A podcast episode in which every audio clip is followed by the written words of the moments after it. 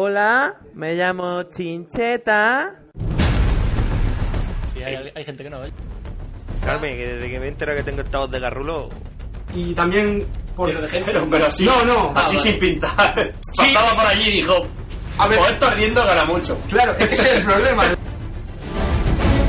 Pues duro. Era un gran futuro, estaba casado, tenía sus panadero. niños, panadero, en la ciudad de Anchorage, que era- o sea, 50.000 habitantes, Sí, imagínate todo el pan que podía vender ahí. madre una mía. manta, había una panadería. Nada más que había Si uno. para encender un horno en Alaska necesitas un reactor nuclear. Claro.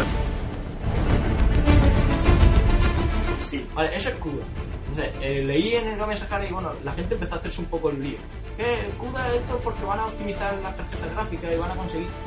Todo el mundo creía que CUDA era una, una especie de ampliación de las tarjetas gráficas para que las tetas de Lara Croft votaran mejor o algo así.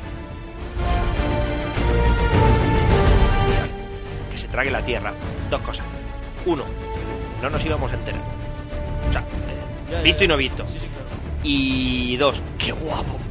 O sea, qué guapo. Como final de una peli estaría chulo. Qué guapo. No, no, como final del. Un de la puto historia. agujero no. negro, primo. Como final no, como principio.